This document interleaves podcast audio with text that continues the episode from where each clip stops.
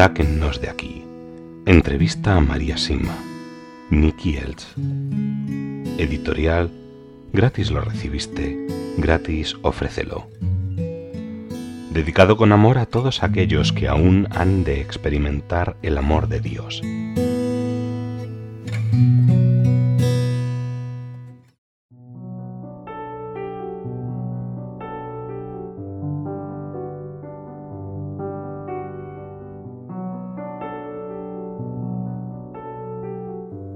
La enfermedad.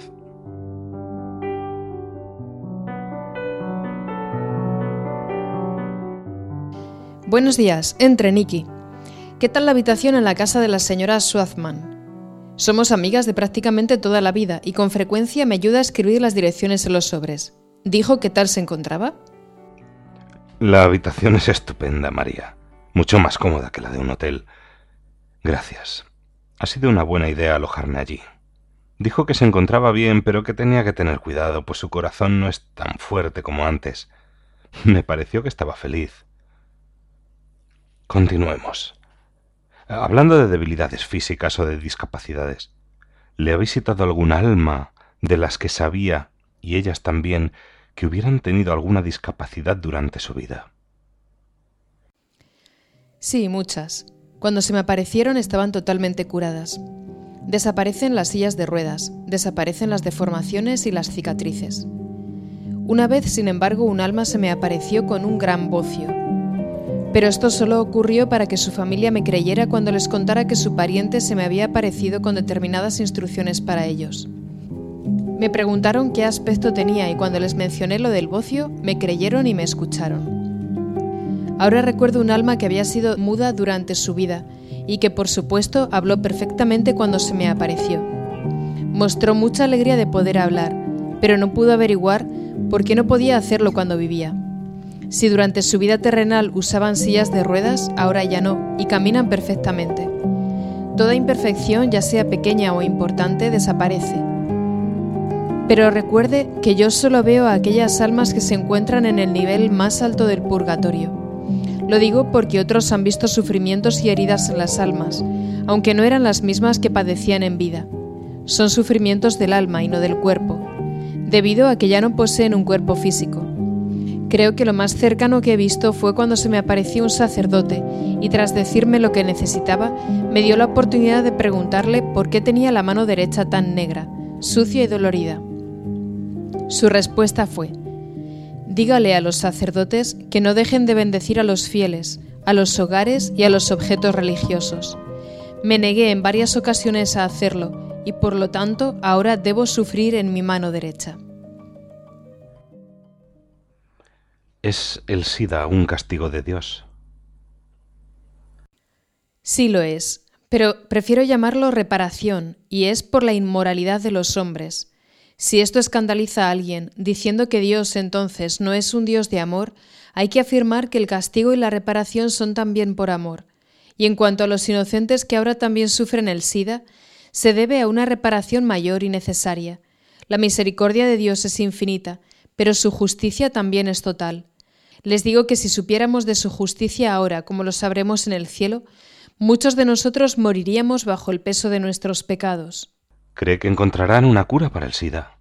Ya tenemos la cura, pero como no da dinero y no es muy popular, se continuará haciendo oídos sordos a la misma. La cura es Jesús y los diez mandamientos. No se nos dieron para controlarnos, sino para protegernos, fortalecernos y liberarnos. Eso es una cura preventiva. ¿Qué posibilidad hay de una curación de la enfermedad una vez ya contraída? Eso también ha sucedido en lugares con mucha oración. ¿Dónde? He oído de un lugar en Italia, pero ahora no recuerdo el nombre, y también en Medjugorje. Lo importante, sin embargo, no es el lugar exacto, sino la calidad de la oración. Cuando los peregrinos acuden a esos lugares llevando grandes cargas que ya han sido examinadas por médicos, psiquiatras, sacerdotes, y parecen empeorar en lugar de mejorar, ¿puede que esto sea causado por algún alma del purgatorio de su pasado? Sí, puede ser. Pero si así fuera, se trataría de las almas que se encuentran en los niveles inferiores del purgatorio. En estos casos, un buen exorcista podría detener las presiones de los difuntos hacia los vivos. María, ¿Puede contarme algún caso en que la falta de perdón trajo una enfermedad? Oh, esa es la causa más común de las enfermedades. Sí, recuerdo un caso en Innsbruck, donde una joven no podía perdonar a su padre. La situación era la siguiente. Mientras el padre estaba vivo, nunca dio una alegría a sus hijos, y en el caso de esta joven, en una ocasión en la que surgió una buena oportunidad laboral, el padre se negó a dejar que su hija la aceptara. Se trataba de un trabajo que incluía una buena formación, y al prohibirlo provocó que la muchacha no recibiera una buena formación en toda su vida. Y fue justamente esto lo que la joven nunca pudo perdonar a su padre.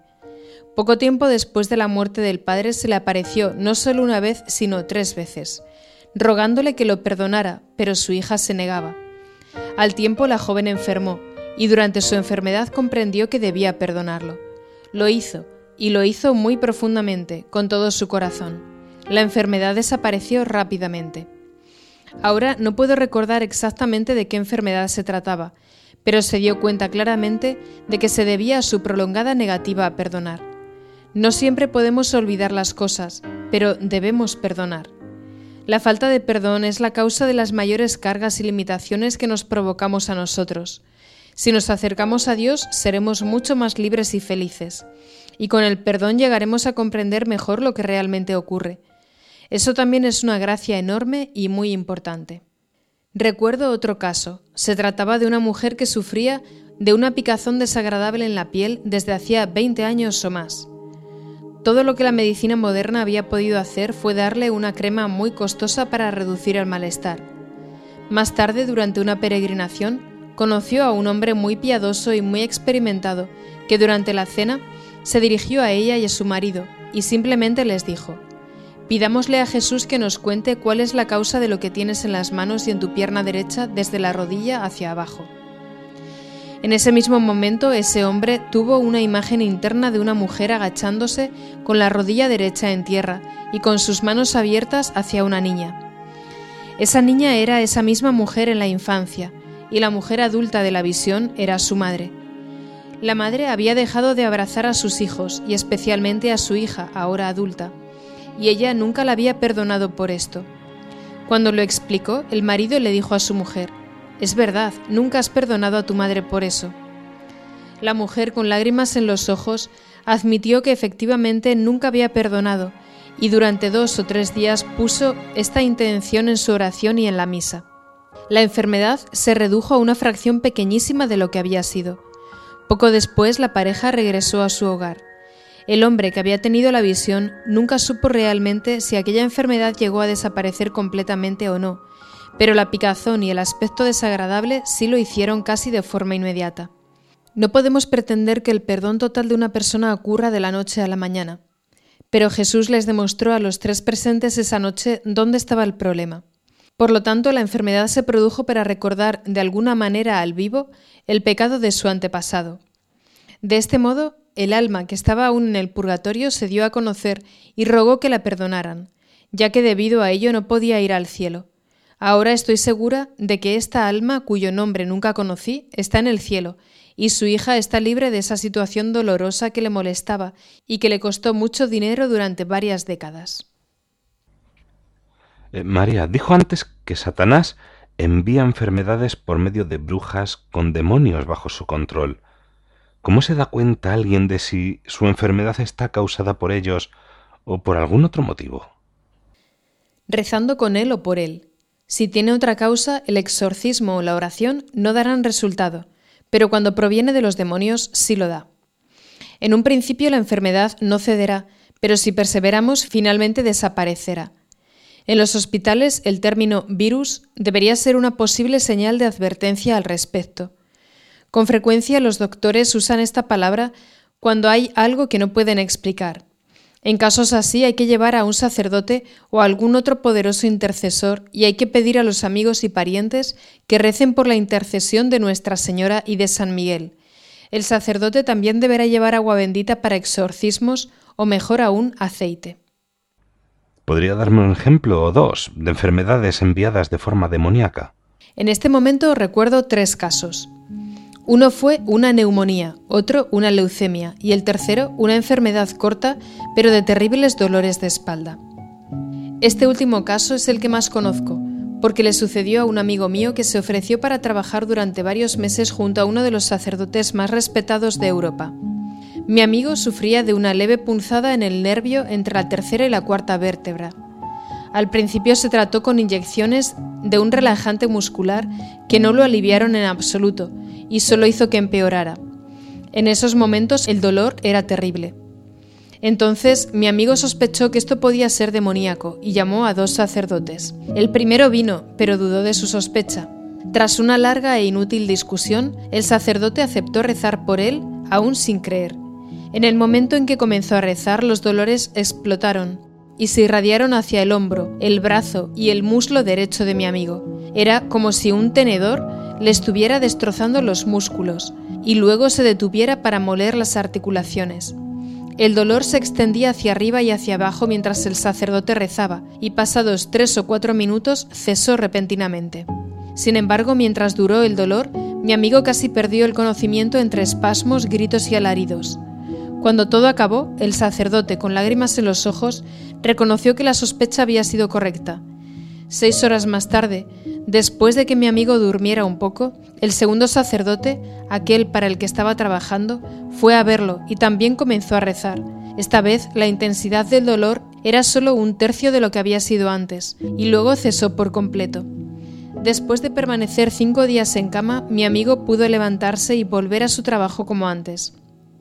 Dos semanas más tarde vino aquí y contó su caso a un amigo mío exorcista, que rezó para que desapareciera la pequeña parte que seguía allí presente y descubrió que alguien de su ciudad le había mandado el dolor. Mi amigo no conocía a quien lo había hecho, pero como era un asistente legal y perseverante, había sido suficiente para enfurecer a alguien. ¿Necesitaba esa persona desconocida saber que existía un pequeño problema en su espalda? Ciertamente los demonios que se apoderaron de esa pobre persona sabían de ese problema, pero también teniendo en cuenta lo conocido que era el sacerdote para el que trabajaba, mi amigo estuvo expuesto a una guerra espiritual muy grande. Las oraciones pueden ayudar desde lejos a alguien si no está abierto a que recen con él. Sí, por supuesto, y son demasiadas las personas, sacerdotes inclusive, que no tienen una fe tan fuerte como para creer que sea así, y por tanto no lo ponen en práctica. En la Biblia Jesús curó al sirviente del centurión a distancia. Jesús le dijo al centurión, Puedes irte, como has creído se cumplirá lo que pides. Jesús sanó al sirviente gracias a la fe de su amo en él, pero no fue la fe del amo la que realizó la curación. Es algo que suele preocupar a quienes piensan que su fe es demasiado débil para ayudar a alguien. Jesús nunca es débil para ayudar, pero frecuentemente debemos esperar porque su plan es distinto al nuestro. Pero en los casos en que el afligido se encuentra a distancia es muy útil tener la mayor información posible al rezar. Con frecuencia hay que identificar y nombrar específicamente las influencias demoníacas sobre esa persona antes de que disminuyan y desaparezcan, y para ello debemos rezar mucho y hacer nuestra tarea con perseverancia, confiando en que Dios proveerá lo necesario. Cuando se acercan a usted personas alteradas o intranquilas, y toma nota de los nombres de sus parientes difuntos, ¿es testigo luego de la paz que reina en esas personas, en la familia o en su hogar después de las misas y las demás oraciones? Sí, casi siempre, pero depende por supuesto de si mantenemos o no el contacto. Muchas personas lo hacen durante mucho tiempo, y a pesar de que no soy psiquiatra ni médico, con todos esos nombres en mi mente Puedo saber cuándo un niño alterado y preocupado se transforma rápidamente en un niño feliz, y esto sucede sin ningún tipo de terapia o fármaco. Me da mucha alegría ser testigo de estos cambios con tanta frecuencia. Jesús y María no excluyen a nadie de su paz y su felicidad. En la actualidad, en muchos campos de la medicina se utiliza la hipnosis como parte de la terapia o para saber qué ha ocurrido en el pasado que pueda tener algo que ver con la enfermedad en cuestión. ¿Le han dicho algo las almas acerca de la hipnosis? Las almas me han dicho que la hipnosis es peligrosa y es un pecado. Nadie debe manipular nuestro subconsciente, y en caso de que se practique, los testimonios que se obtienen no son dignos de confianza. Algunas personas que creen en la farsa de la reencarnación basan sus creencias en los resultados de la hipnosis. Este es solo un caso en el que un pecado relativamente pequeño genera gran confusión. Cuando estamos muy enfermos y sufrimos grandes dolores, ¿qué les está permitido hacer a los ojos de Dios a los médicos que nos atienden? Un alma me dijo una vez que había tenido que sufrir muchísimo porque había sido médico y había cortado las vidas de algunos de sus pacientes con inyecciones para disminuir su sufrimiento. Los médicos nunca pueden matar a un paciente. Sí pueden, en cambio, suministrar fármacos para disminuir el dolor. Dios es solo quien da y quita la vida. De lo contrario, es un asesinato como cualquier otro. Cuando un médico le quita la vida a un paciente, el alma del paciente ¿Debe sufrir en el purgatorio el tiempo que debería haber sufrido en la tierra o es el propio médico quien luego deberá cargar con ese sufrimiento? Lo sufrirá el propio médico, y si no cambia y detiene su actitud mediante la confesión, la penitencia y la reparación por voluntad propia, serán su familia y las generaciones siguientes las que sufran las consecuencias que serán muy duras. Dios mío, ¿conoce algún caso en que una generación posterior sufriera estas consecuencias y de qué manera. Sí lo conozco. El caso que recuerdo ahora tiene que ver con la nuera de un médico que con frecuencia practicaba la eutanasia a sus pacientes. Esta mujer había perdido muchos niños y sin embargo tanto ella como su esposo estaban completamente sanos, por lo que los médicos estaban sorprendidos por la cantidad de niños sin vida que había dado a luz. El problema de esta pareja de una generación más joven era parte de la reparación que Dios necesitaba por los pecados del médico que practicaba la eutanasia. Esa era la justicia de Dios.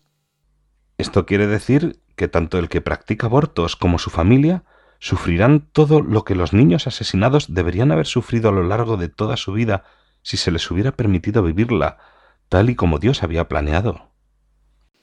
Sí, a menos que detengan su actitud inmediatamente y reparen por ella.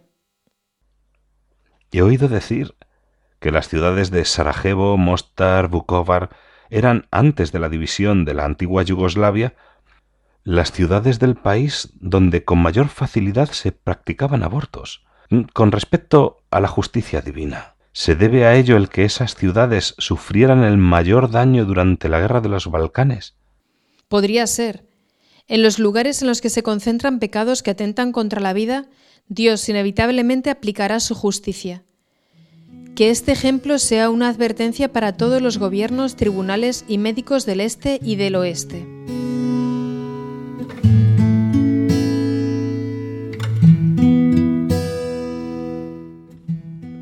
Sáquennos de aquí. Entrevista a María Sima. Nicky Elch. Editorial. Gratis lo recibiste. Gratis ofrécelo dedicado con amor a todos aquellos que aún han de experimentar el amor de Dios.